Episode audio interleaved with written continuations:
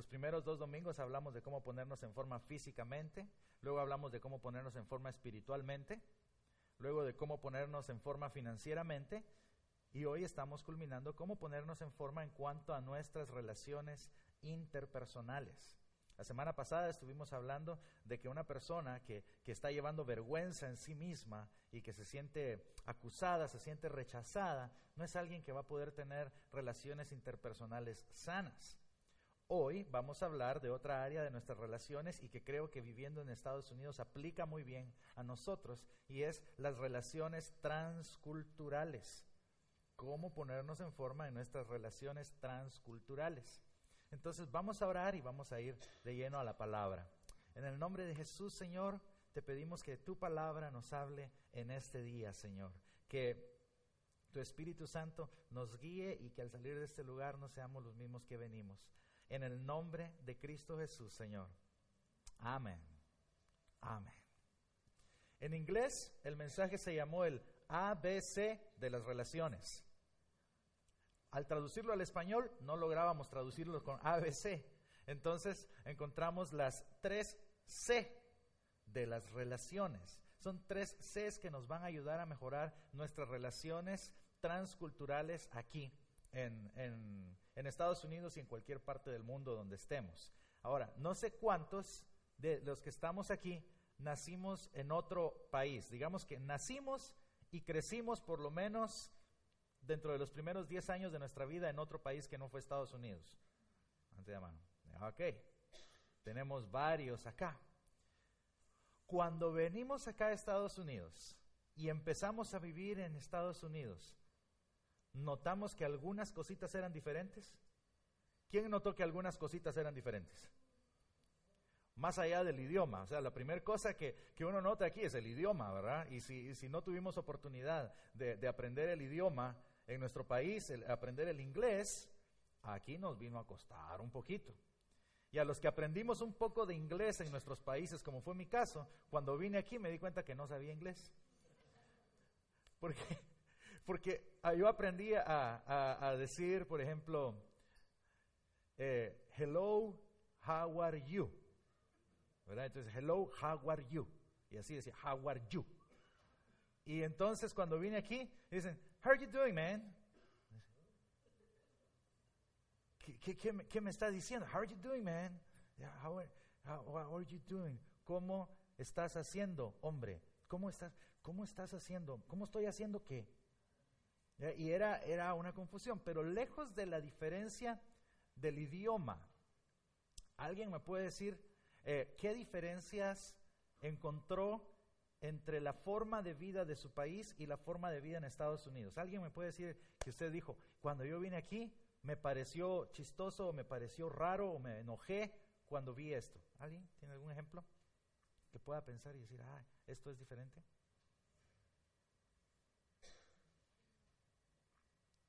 No, todo era igual entonces.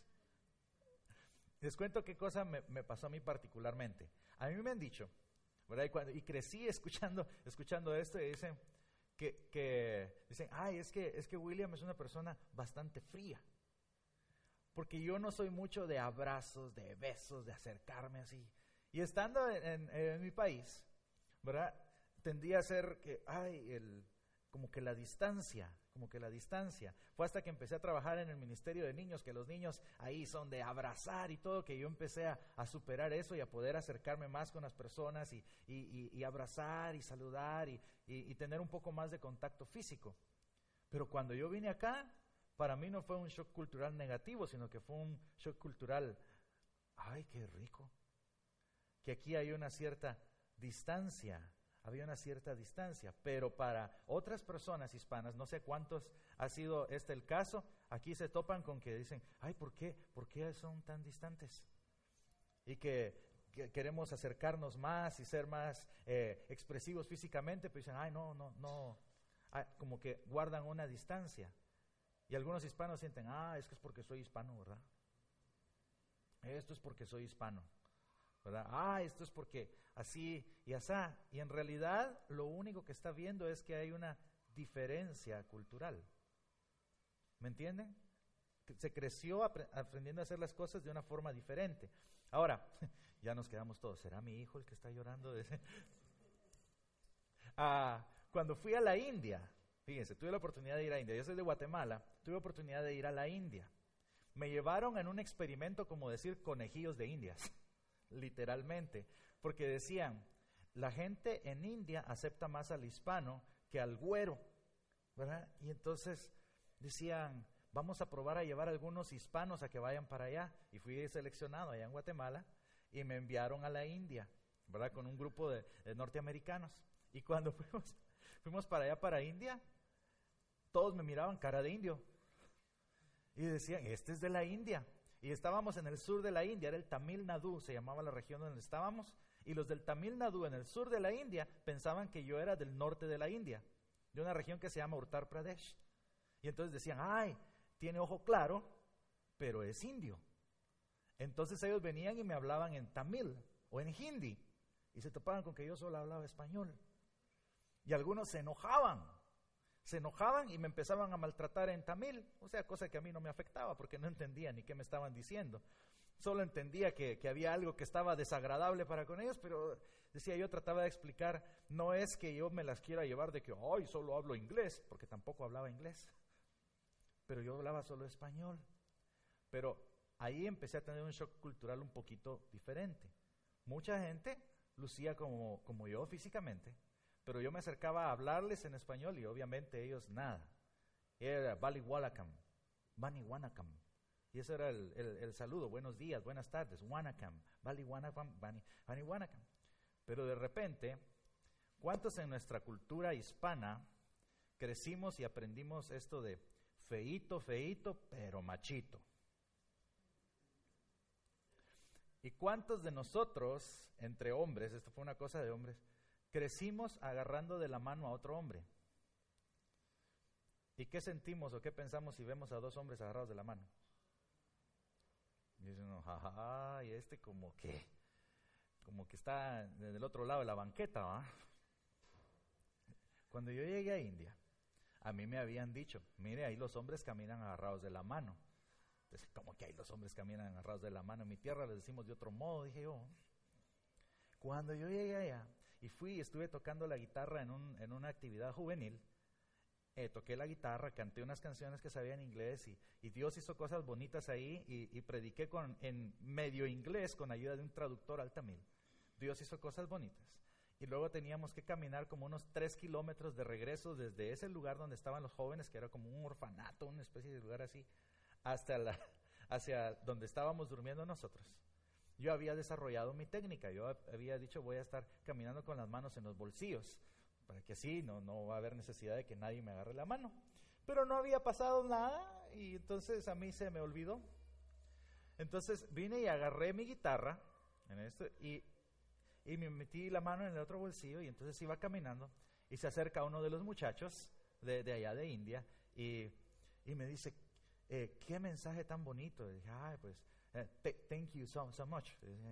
Entonces me dijo, eh, may I help you? May I help you? ¿Verdad? Con la guitarra, que te puedo ayudar con la guitarra. Y yo le dije, gracias. Entonces le di la guitarra. Y yo que le doy la guitarra, y ras que me agarra la mano. Y cuando me agarró la mano y empezamos a caminar, yo de repente sentí como tensión aquí en mis hombros. Y yo sí, Iba y, así y me llevaba agarrado de la mano él y me decía, qué mensaje tan bonito. Y se me recostó aquí en el, en el y decía yo, ay Señor, ayúdame. Y, decía yo, ¿con qué excusa? como que me y, ni siquiera fue así la mano, fue así, miren, así. Así estaba con los dedos entrecruzados. Y yo iba, este, y como que él notó mi incomodidad, Y cuando ya llegamos, me dijo, mi amistad te ofendió, ¿verdad? dije, no, no, no, no, sí, yo, yo lo sentí, tú, tú, no, tú no querías agarrarme la mano, ¿verdad? O sea, no quieres agarrarme la mano.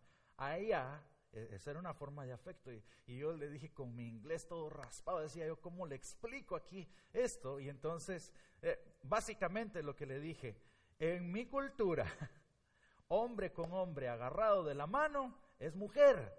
Le decía, era, era, es, es, eh, es del otro lado de la banqueta y no había cómo explicar. Y me dice, pero me entendió y me dijo, no, ¿cómo va a ser? Me dijo. Y entonces, ¿cómo, cómo hacen cuando dos hombres son amigos y, caminan juntos? Entonces yo decía, como que caminan juntos, pues caminaban. Pero me acordé que no sé cuántos terminaron alguna vez un partido de fútbol y le pusieron la mano, el brazo al hombro a su compañero así y caminaron. Ay, es que sí, ¿verdad? Agarrados del hombro. Entonces le dije, bueno, cuando son amigos, todo, los brazos al hombro, ¿verdad? Y camina. Y entonces viene y me dice, ¿qué? Pegados el brazo así. E, eso es homosexual, me dijo. Y yo dije, pero, pero no, ¿cómo va a ser? Porque sí, mira, la mano por lo menos hay distancia, pero ahí ya te estás pegando, me dijo. Entonces se volvió al día siguiente, él fue a contar la historia allá con sus amigos. Y al día siguiente llegaban sus amigos y me decían, William, caminamos de la mano, caminamos de la mano. Entonces decía, vení, te voy a dar un abrazo, te voy a, a dar un abrazo y caminamos así, pero entonces se amplió mi, mi conocimiento de otra cultura. Algo que yo estaba pensando, que, ay, esto, ¿por qué? ¿Por qué me quiere agarrar la mano? resulta que era una cuestión cultural completamente diferente. Y el Señor sabe cómo lo va llevando a uno así poquito a poco, poquito a poco, porque eso fue allá en India y aprendí yo, ah, es diferente. Cuando llegué a vivir a Turquía, los hombres se saludan de beso en la mejilla. Y ahí, cuando sentía otro barbudo, igual que yo dándome el beso aquí, y entonces llega y un beso. No, dos besos. Es ¿Qué, qué, es esto? Y me recuerdo que había un, hermano que estaba allá y que me estaba diciendo, William, ¿podrías tú venir a cantar a un evento? Y cantas en español, pero nos abre puertas para predicar el Evangelio. Y yo estaba algo nervioso porque habían matado a unos cristianos ahí cerca del lugar donde iba a ser el evento. Y decía, pero ¿y qué tal si nos matan? Y yo quiero ver a mi hijo, ¿verdad? Nacer y, y todo eso. Pero finalmente dije, no, estoy aquí para servir al Señor. Entonces le dije, ok, yo lo voy a hacer. Y no viene y me dice, gracias, ¿verdad? Pero, pero eh, thank you, ¿verdad? Y me viene dando un beso aquí así. Y yo uh, ¿cómo? ¿Cómo es esto? Era una diferencia cultural, pero después ya me fui acostumbrando y ya, ya los domingos en la iglesia cuando saludaba a los hermanos, ya estaba yo listo, de ¡mua, Entonces cuando vine aquí, ya iba a saludar yo a Francisco también, así,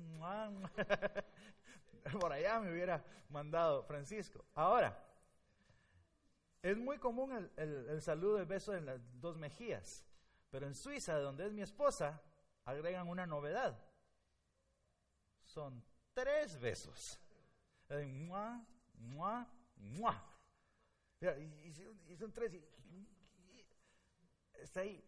Pero cuando tuve la oportunidad de ya estar en interacción con personas de otra cultura, pude crecer. Entonces, en sus notas, las relaciones disipan la ignorancia, dice ahí. Disipan la ignorancia. Porque muchas veces yo estoy prejuzgando a alguien por su forma de ser y es algo que es cultural. Y aquí en Estados Unidos nos vamos a topar con que hay una variedad de culturas. ¿Cuántos se han encontrado otra cultura que no sea solamente mexicana aquí? ¿Mm? ¿Cuántos han topado con alguien de la India? ¿Mm? ¿Cuántos, ¿A cuántos les han hablado en árabe? Estamos, eh, hay una variedad de, situaciones, pero cuando vamos y platicamos con la persona, y tratamos de entender la cultura, crecemos. Y hay cosas que estamos prejuzgando que se van a hacer a un lado. Entonces, es un privilegio estar aquí donde hay multiculturalidad. Y Centro de Vida Cristiana es una iglesia que ha sido llamada a ser multicultural. Algo que el pastor Jerry compartía esta mañana desde que, empezó, dice que, que él creció, dice, y, yo he sido blanco desde que tengo memoria, dice. yo, pues dije, yo también soy hispano desde que tengo memoria, pero a lo largo de, su carrera ministerial, la mayor parte de la primera etapa de su preparación la hizo entre personas blancas y ahora está en un lugar multicultural, donde el 80% son afroamericanos. La iglesia es 80% afroamericanos. Hay una multiculturalidad y es parte de lo que Dios nos ha enviado a hacer. ¿Verdad? No importa el idioma, no importa el color, no importa el país. En Cristo estamos llamados a ser uno. Y es lo que ya les dije todo el mensaje de hoy. Eso era. ya podemos irnos. Entonces, estando aquí en Centro de Vida Cristiana, tengamos esa mentalidad abierta de abrazar distintas culturas. Amén. No solo hispanos, ¿verdad? O no solo, yo voy a hablar solamente con los que vienen aquí. No, es, esa, es transcultural. Yo me gozo mucho con el Ministerio de Alabanza, que aunque no dominan el español 100%, están sirviendo, están apoyando. Y tenemos gente de servicio en inglés que está sirviendo ahorita con los niños. Ellos ya podrían estar en su casa y ya aún yendo a tomarse el almuerzo, pero no, están aquí porque están sirviendo. Y esa es una alegría servir a la comunidad hispana. Una, una persona hispana que vino para acá y que tuvimos una reunión por unas reuniones de trabajo, me dijo, ¿sabes qué me tiene impresionado? Me dice, el ver cómo allá con ustedes está trabajando el, el, el English speaker, me dijo, y el Spanish speaker. Están trabajando juntos, aunque hay distinto idioma, pero están trabajando juntos por una misma causa y no es común encontrarlo. Y dije yo, qué bueno y qué bendición saber que lo estamos logrando. En nuestra propia vida, la primera parte de las notas ahí es, ¿cómo puedo mejorar mis relaciones? Número uno es considerar dónde estoy en cuanto a relaciones transculturales. Considerar dónde estoy en cuanto a relaciones transculturales. Y ahora estas preguntas, pregúntenselas a usted mismo. Medite en ellas usted mismo. Entonces es, ¿cuántos de ustedes tienen amigos?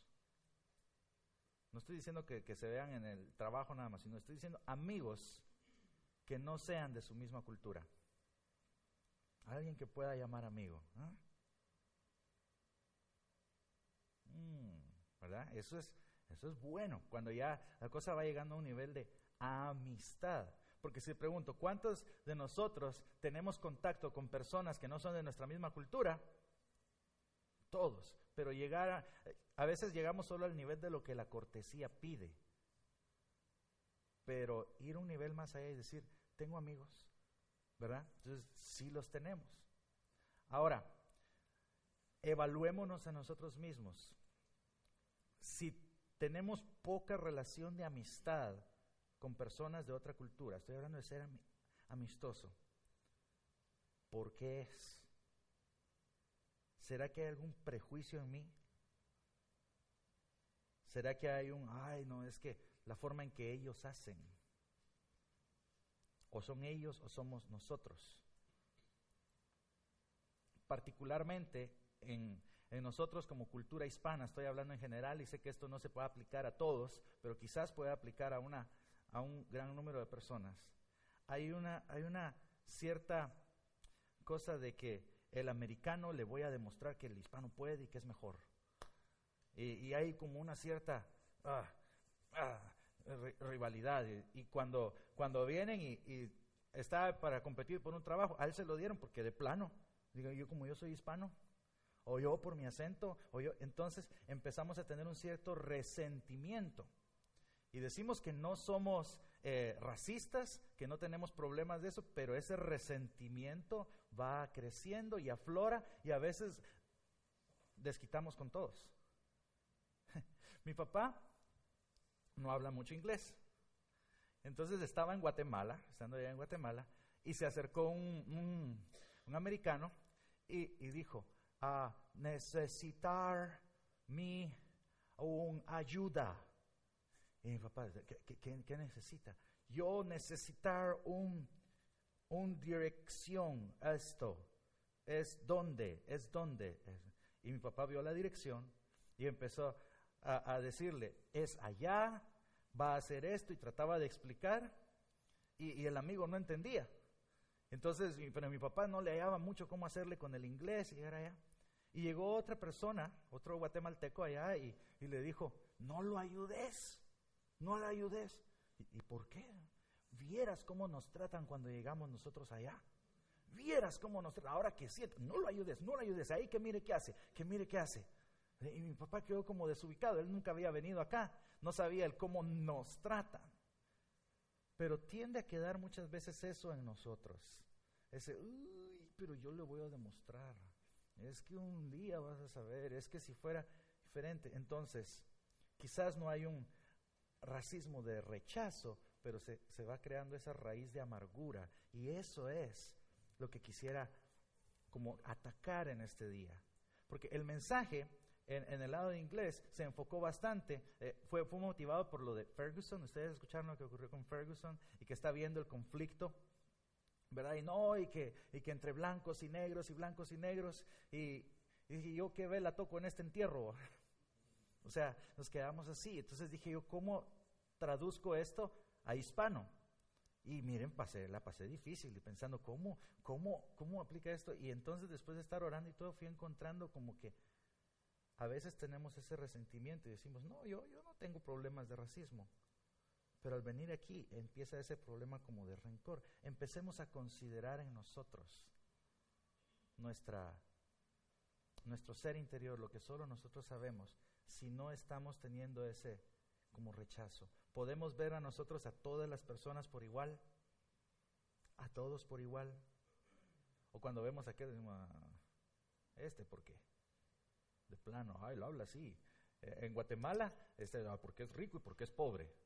Ay, este habla porque tiene su, dinero. Y en cambio yo, que el pueblo y que no sé qué. Consideremos dónde estamos. Ahora consideremos dónde Dios quiere que estemos.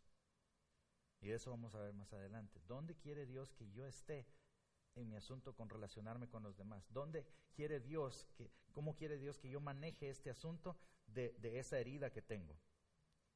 Hay muchos cristianos que aman mucho a Dios y todavía están guardando el rencor contra, contra personas de, otra, de otra habla, de habla inglesa.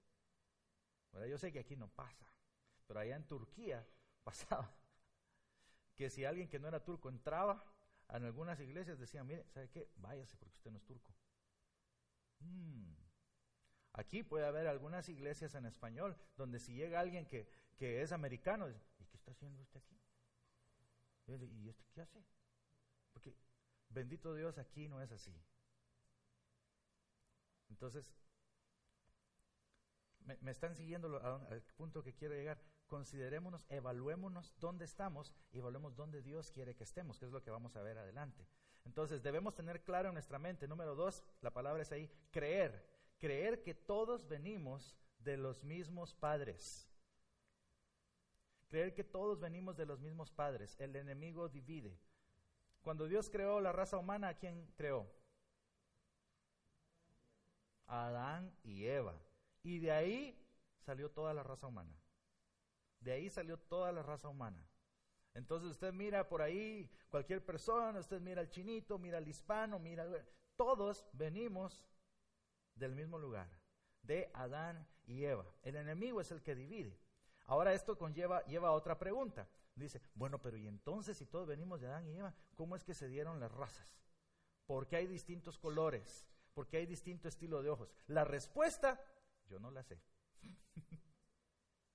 pero Dios sabrá cuál es la respuesta y habría que ir a estudiar algunas cosas, hay distintas teorías o puntos de vista teológicos. No es ese el punto de este mensaje. El punto es que entendamos que todos venimos de la misma raíz, Y todos fuimos creados por Dios y a través de Adán y Eva. Algo importante resaltar aquí, Dios creó a Adán y a Eva, no a Adán y a Esteban. Entonces las relaciones para matrimonio son entre hombre y mujer no hombre con hombre o mujer con mujer. Estaba viendo algunos pastores famosos y conocidos que están diciendo, ay, la iglesia está a un pasito de, aceptar que el matrimonio puede ser entre hombre y hombre y mujer y mujer. Eh, este no es el caso, ¿verdad? Fui impresionado grandemente. La semana pasada me enseñaron unos videos de unos pastores hablando de eso y todo. Pastor Jerry nos dijo, esto es muy claro y háblenos desde el púlpito nosotros, es hombre y mujer, es lo que Dios estableció. No vamos a cambiar ningún versículo de la Biblia. ¿verdad? Pero esa es harina de otro costal, ¿verdad? Ahora, el enemigo divide. En la historia de la humanidad, una de las diferencias raciales que había más marcadas era la diferencia entre los judíos y los no judíos, en síntesis. Y les llamaban gentiles. Si un, un judío le dice a alguien, ay, qué gentil es usted, no, lo está, no le está dando un, cumplido, lo está insultando. Porque los gentiles para ellos gentiles, dice que era, era peor que los cerdos. Y si pronunciaban gentil con sus labios, escupían ahí porque habían pronunciado esa palabra. Así de tremenda es esta situación con los judíos, esa, esa rabia que tenían los judíos contra los demás, porque decían los judíos, nosotros somos el pueblo de Dios, los demás no lo son, son gentiles. Si un hombre judío, si un muchacho judío decidía casarse con una mujer no judía, sus papás hacían un entierro, creaban un funeral y decían, mi hijo se murió, y, los, rechazaban. Eh, ha sido una de las cosas más tremendas ese racismo, esa situación que había entre judíos y gentiles. Y cuando Jesús vino, eso fue lo que les dio en la cara a todos los judíos.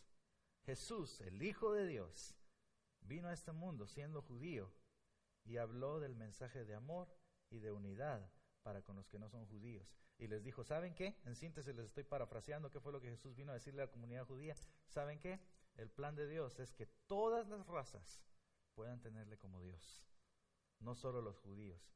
Y los judíos se enojaron. Entonces, veamos lo que dice la escritura en Efesios capítulo 2, versículos 14 y 15. Dice el apóstol Pablo, pues Cristo mismo nos ha traído paz. Él unió a quienes? A judíos y gentiles. Va, podemos ponerle aquí si quiere, cambiémosles agüeros y a hispanos. ¿Verdad? Usted póngale ahí lo que quiera y agréguele hispano. Él unió a judíos y gentiles en un solo pueblo, cuando por medio de su cuerpo en la cruz derribó el muro de hostilidad que nos separaba. Lo logró al poner fin al sistema de leyes, de mandamientos y ordenanzas. Y esto es tremendo. Hizo la paz entre judíos y gentiles al crear de los dos grupos, ¿qué creó? ¿Qué creó? Un nuevo pueblo. ¿En quién? En Él. Él creó un nuevo pueblo en Él. Ahora, algo interesante que mencionaba el pastor Jerry también es que tuvo una conversación con otro pastor y este pastor le dijo, ¿sabes que el apóstol Pablo no estaba preso porque el apóstol Pablo quedó preso y dice, no estuvo preso por predicar el Evangelio de Cristo, la buena noticia de Cristo, sino por predicar el misterio de Cristo. Y hay una diferencia entre eso, el Evangelio de Cristo y el misterio de Cristo. Y, cuando él lo dijo, me quedé pensándolo y yo también me puse a investigarlo. Y, y aquí está, este, este es el Evangelio de Cristo. Veamos el Evangelio de Cristo en Efesios 2.8. Esto es precioso y esto es lo que aplica a cada uno de nosotros. Dios los que salvó por su gracia. ¿Cuándo qué? Cuando creyeron. Ustedes no tienen ningún mérito en eso. Es un regalo de Dios. Esa es la salvación que vino a través de Cristo Jesús. Y si yo creo en Cristo Jesús, que Él llevó mis pecados en la cruz y todo, yo me vuelvo un, creyente, me vuelvo cristiano y alcanzo la salvación. Esa es la buena noticia. La, la frase buena noticia es lo mismo que evangelio. Evangelio significa buena noticia. Cuando alguien dice, ah, es que ustedes son evangélicos, lo que está diciendo es, ustedes son los que llevan la buena noticia, aunque no se entienda así. Ahora, misterio de Cristo. Misterio de Cristo. Ok. Vamos a Efesios capítulo 3, versículos 1 al 3. Y está diciendo el apóstol Pablo, cuando yo pienso en todo esto, yo Pablo, prisionero de Cristo Jesús por el bien de ustedes, los que los gentiles. Ahora, entendiendo la explicación que, que, di de los judíos y gentiles, para los judíos nosotros somos qué? ¿Somos qué? Gentiles, gentiles. Entonces, cuando el apóstol Pablo está hablando y dice prisionero de Cristo Jesús por el bien de ustedes, ¿los qué? ¿Estamos incluidos o no estamos incluidos? Estamos incluidos. Y dice, yo estoy prisionero en Cristo Jesús por el bien de ustedes. Ahora cuando él dice estoy prisionero, no es un lenguaje metafórico, no es un lenguaje poético, ay, como dicen algunos, prisionero de tu amor. No, él estaba en la cárcel, ahí sí, con las barras y así, que no podía salir encadenado. Estaba prisionero por el bien de ustedes los gentiles. Ahora, versículo 2 dice, a propósito, Doy por sentado que ustedes saben que Dios me encargó de manera especial extenderles su gracia a ustedes, los gentiles. Cuando habla de su gracia, está hablando de esa buena noticia, del mensaje de Jesucristo, la buena noticia que acabo de explicar. Dice, Él me dio por, a mí esa comisión de darles a ustedes ese mensaje, ¿verdad? A los que no son judíos, yo se los estoy dando. Versículo 3 dice, tal como antes les escribí, brevemente, Dios mismo me reveló que su misterioso plan. Otra traducción dice el misterio de Cristo. Ahora, ¿cuál es ese misterioso plan? Yo nunca lo había visto así, pero, ya vieron, la Biblia lo dice ahí. Nos reveló su qué? Misterioso plan. Misterioso plan. ¿Quiere saber cuál es el plan? ¿Quiere saber cuál es el plan? ¿Quién quiere saber cuál es el plan? ¿Ah? ¿Sí? Venga el próximo domingo a las 12. De una vez vamos a ver aquí cuál es el misterioso plan. ¿Cuál es el misterioso plan? Y vamos a unos versículos más abajo. Si usted quiere en su casa, lea todo el capítulo 3 de Efesios. Yo voy a ir leyendo aquí algunos versículos por, por razón del tiempo. Pero Efesios 3:6 dice: Y el plan de Dios consiste en lo siguiente. Tanto los judíos como los gentiles. Pongamos aquí los gringos como los hispanos. Pongámosle esa palabra ahí ahorita, ¿verdad? Tanto los gringos como los hispanos que crean la buena noticia gozan por qué? ¿Gozan por qué? Por igual de las riquezas heredadas por los hijos de Dios. ¿Merezco algo más yo porque soy hispano? ¿Y porque me han tratado mal? ¿Y porque he sido esclavo? ¿Y porque merezco algo más? ¿Merece algo más el americano? Porque, porque tiene papeles. ¿Merece algo más? En Cristo Jesús no. ¿Qué es lo que dice? Gozan por igual de las riquezas heredadas por los hijos de Dios. Ambos pueblos forman parte del mismo cuerpo y ambos disfrutan de las promesas, de las bendiciones, porque pertenecen a Cristo Jesús. Usted está incluido en eso, usted puede disfrutar de las promesas y las bendiciones. ¿No le alegra eso? ¿No le alegra eso? Usted disfruta de esas mismas promesas y bendiciones. En su misericordia el Señor me ha permitido viajar por distintos países y lugares y estar en contacto con distintas culturas y esto aplica a cada uno de ellos, las promesas y las bendiciones. ¿Han, leído ustedes donde dice, cree en el Señor Jesucristo y serás salvo tú y tu casa? Estando aquí en Estados Unidos, me he topado con personas de habla inglesa y de habla en español que dicen, Señor, yo creo esa promesa porque yo quiero que mi hijo sea salvo. Yo quiero que mi hija sea salva. Tuve oportunidad de estar en Gales y cuando fui a Gales, esa misma promesa y una madre creyendo, mi hijo va a ser salvo, mi hija va a ser salva. En India creen lo mismo, en Argentina creen lo mismo. Una cosa preciosa para mí ha sido llegar al lugar donde no conozco a nadie, como me tocó ir a México, que, fuimos el mes pasado, ¿nos sentíamos o no nos sentíamos en casa cuando llegamos allá? Aunque no les conocíamos. En la primera cena que tuvimos y estábamos comiendo, ya existía la camaradería en Cristo. Y hablábamos el mismo idioma en Cristo Jesús.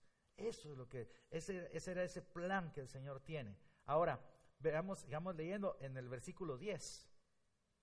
Hacer con esto del mismo pueblo de los dos un mismo pueblo. Dice, el propósito de Dios con todo esto fue utilizar a qué? ¿Fue utilizar a la qué? Ah, esa palabra es clave. Fue utilizar a la iglesia. ¿Cuántos de aquí somos la iglesia? ¿Sí? Somos la iglesia. O sea que Dios quiere utilizarnos a nosotros, la iglesia. O sea, ya entendimos que somos la iglesia. ¿Ok? Fue utilizar a la iglesia para mostrar la amplia variedad de su sabiduría. O sea que Él quiere usarnos a nosotros para mostrar la amplia variedad de su sabiduría.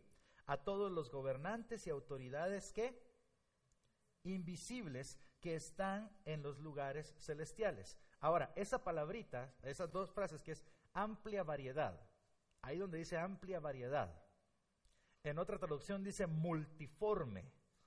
Gracias. O sea, nos está hablando de algo así. En el original griego en el que fue escrito, en el que el apóstol Pablo lo escribió, en toda la Biblia esa palabra aparece una sola vez y es en esta. Y lo que está hablando es la multicolor. Se traduce así, multicolor. ¿Dónde, estamos? Sabiduría. La multicolor. Y, se refiere a la variedad de colores que hay en las flores. ¿Quién ha visto alguna vez eso, unos arreglos de flores que hay que juegan con todos los distintos colores de las flores y se mira algo bonito? Lo hemos visto, ¿verdad? A eso se estaba refiriendo, multicolor. Y entonces dice a todos los gobernantes y autoridades invisibles que están en los lugares celestiales. Esto se refiere al enemigo. Se lo pongo así, dramatizadito así. Dios quiere, y que este era su plan del principio, mostrar a través de la iglesia, a través de nosotros aquí, venir y decirle al enemigo, al diablo y a todos sus secuaces, mira, esto es lo que yo logré.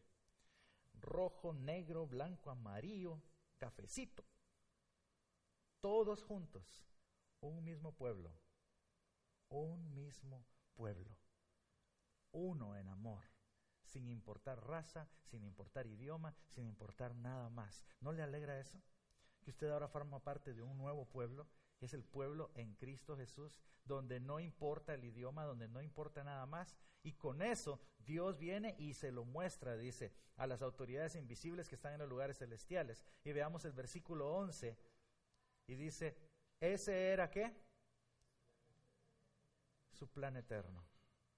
Ponernos a todos juntos ese era su plan eterno que él llevó a cabo. Por, ¿Cómo lo llevó a cabo? Por medio de Cristo Jesús, nuestro Señor.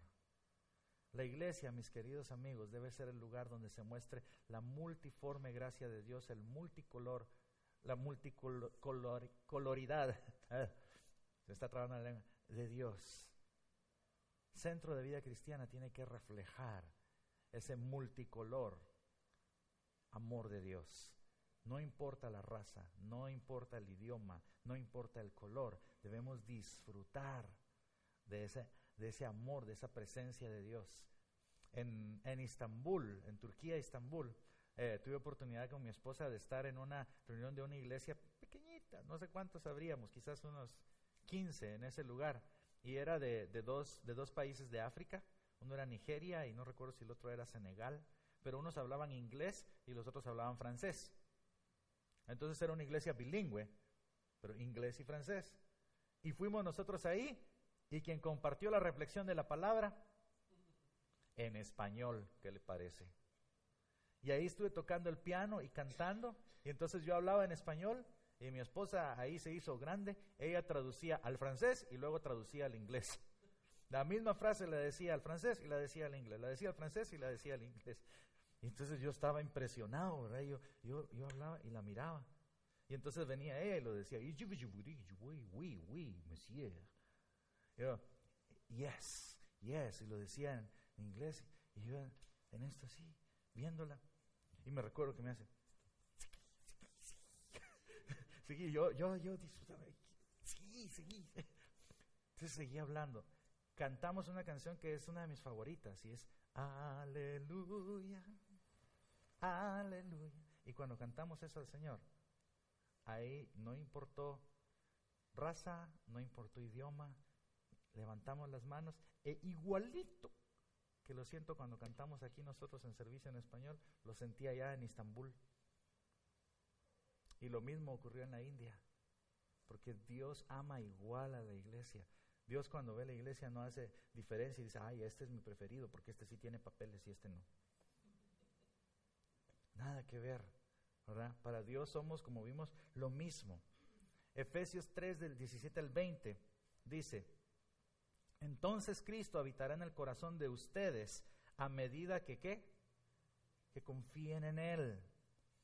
Echarán raíces profundas en el amor de Dios y ellas los mantendrán fuertes. este, eh, mire, el libro de Efesios particularmente a mí me gusta mucho. Me gusta mucho ese libro de, Efesios. Pero cuando digo yo, echarán raíces profundas en el amor de Dios y ellos los mantendrán fuertes. Digo, Señor, yo quiero ser esa persona que pueda echar raíces profundas en tu amor.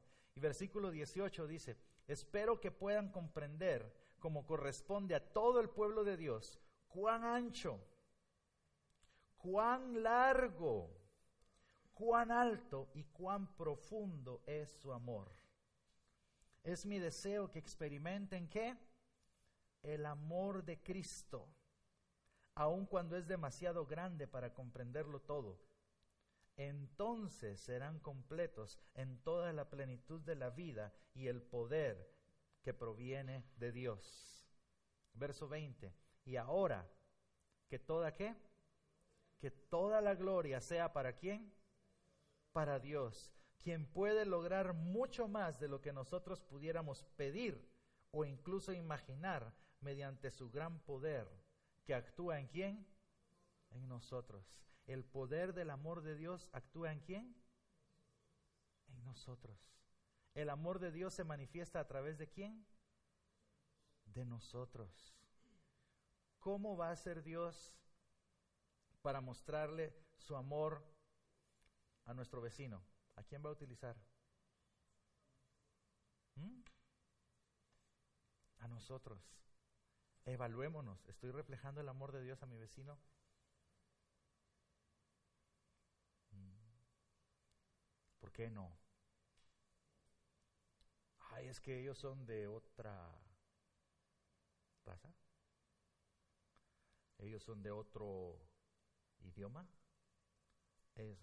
A ver, ¿cuál es la cuál es la excusa válida para no reflejar el amor de Dios? No hay excusa válida.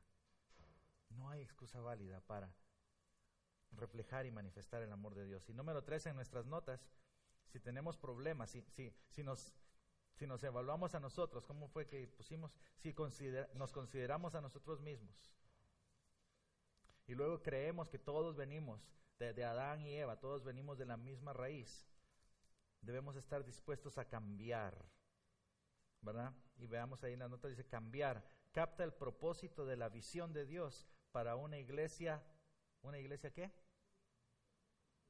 ¿Una iglesia qué? Multicultural. Parte de la visión de Centro de Vida Cristiana, de la meta de Centro de Vida Cristiana, la primera frase que aparece es ser una iglesia multicultural, multicultural. Y eso no es por una bonita idea que se le ocurrió al pastor Jerry o que se me haya ocurrido a mí, sino que esa idea se le ocurrió a quién? A Dios. Desde el principio Él planeó y plantó. Quiero una iglesia que sea multicultural para poder enseñarle a todos que en mí se puede lograr lo que no se logra en nadie más. No se logra en ningún otro lado. La iglesia es ese lugar para mostrarlo. Allá en, Guatemala, eh, en la iglesia donde yo me congregaba, se hablaba mucho de esto y que a mí me, me, conmovía y me, y me llenaba tanto y era eh, cuando están los sugieres, le llamamos a los servidores, y que están sirviendo en el parqueo. Usted salía y encontraba sirviendo en el parqueo, ayudando a parquear carros, al presidente de un banco, al gerente de una empresa, trabajando a la par del misma persona que era el mantenimiento en ese banco. Pero los dos usando el mismo uniforme de servidores y ahí no había don gerente de banco, ahí, ahí había hermanos en Cristo. Hermanos en Cristo. Iguales, lo mismo. Ah, tenía una unas amistades allá y había una persona que, me decía, es que, mira, tú tienes que sacar tu carrera eh, universitaria y volverte un ingeniero, por ejemplo. ¿Verdad? Vuélvete un ingeniero. Y así todas las personas te van a poder respetar porque eres un ingeniero. Entonces yo decía, yo creo que debo sacar una ingeniería porque me va a dar conocimiento y etcétera, me va a ayudar. Pero si nuestra motivación, mi motivación está siendo para que digan, ay, el ingeniero, y para que las personas respeten y todo.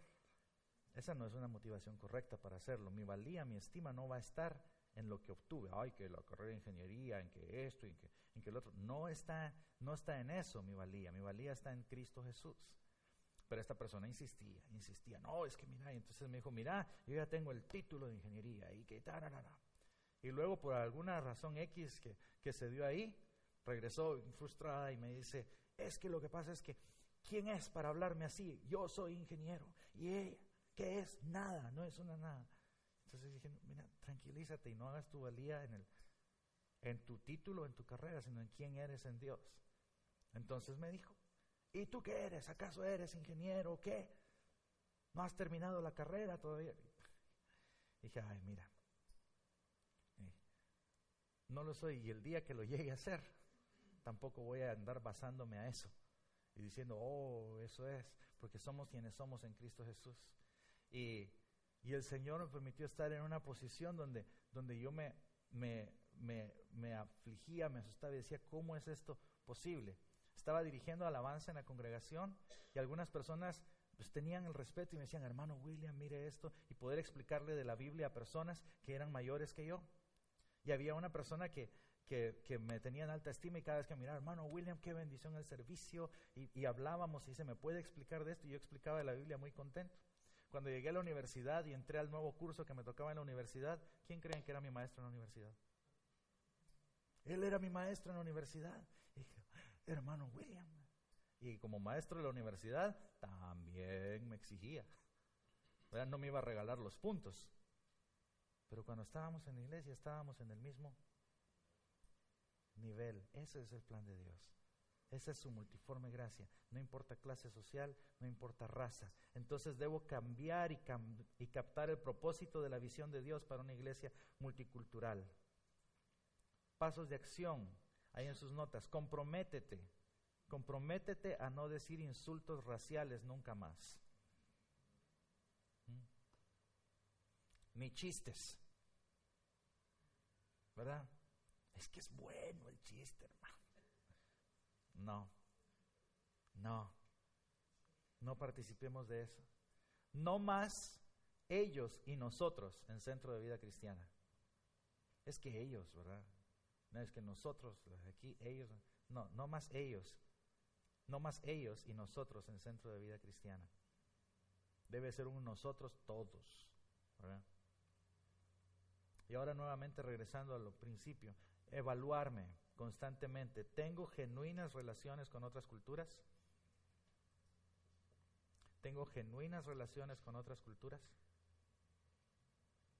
Y por último, únete y dice, regístrate hoy para un six-pack Ahí sí me apunto, hermano, dicen unos.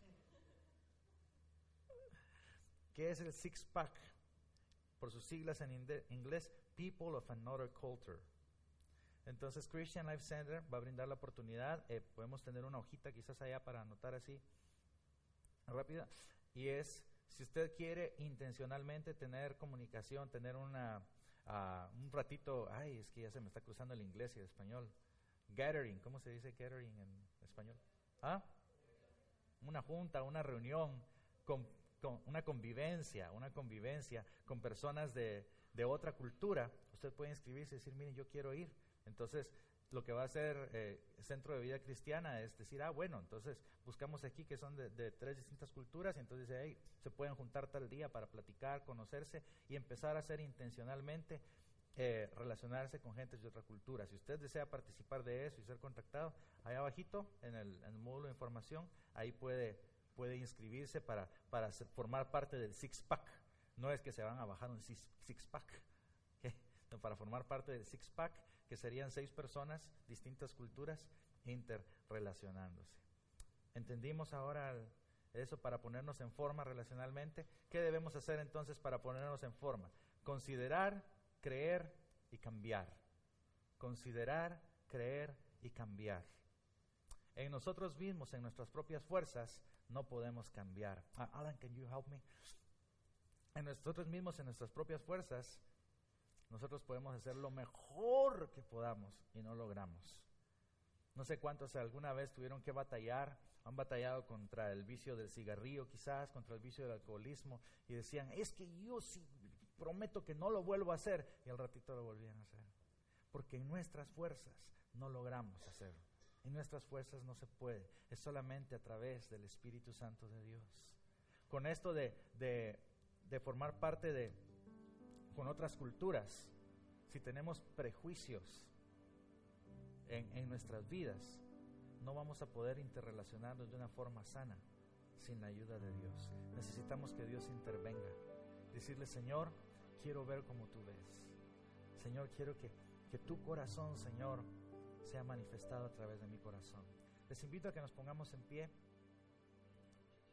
y vamos a orar.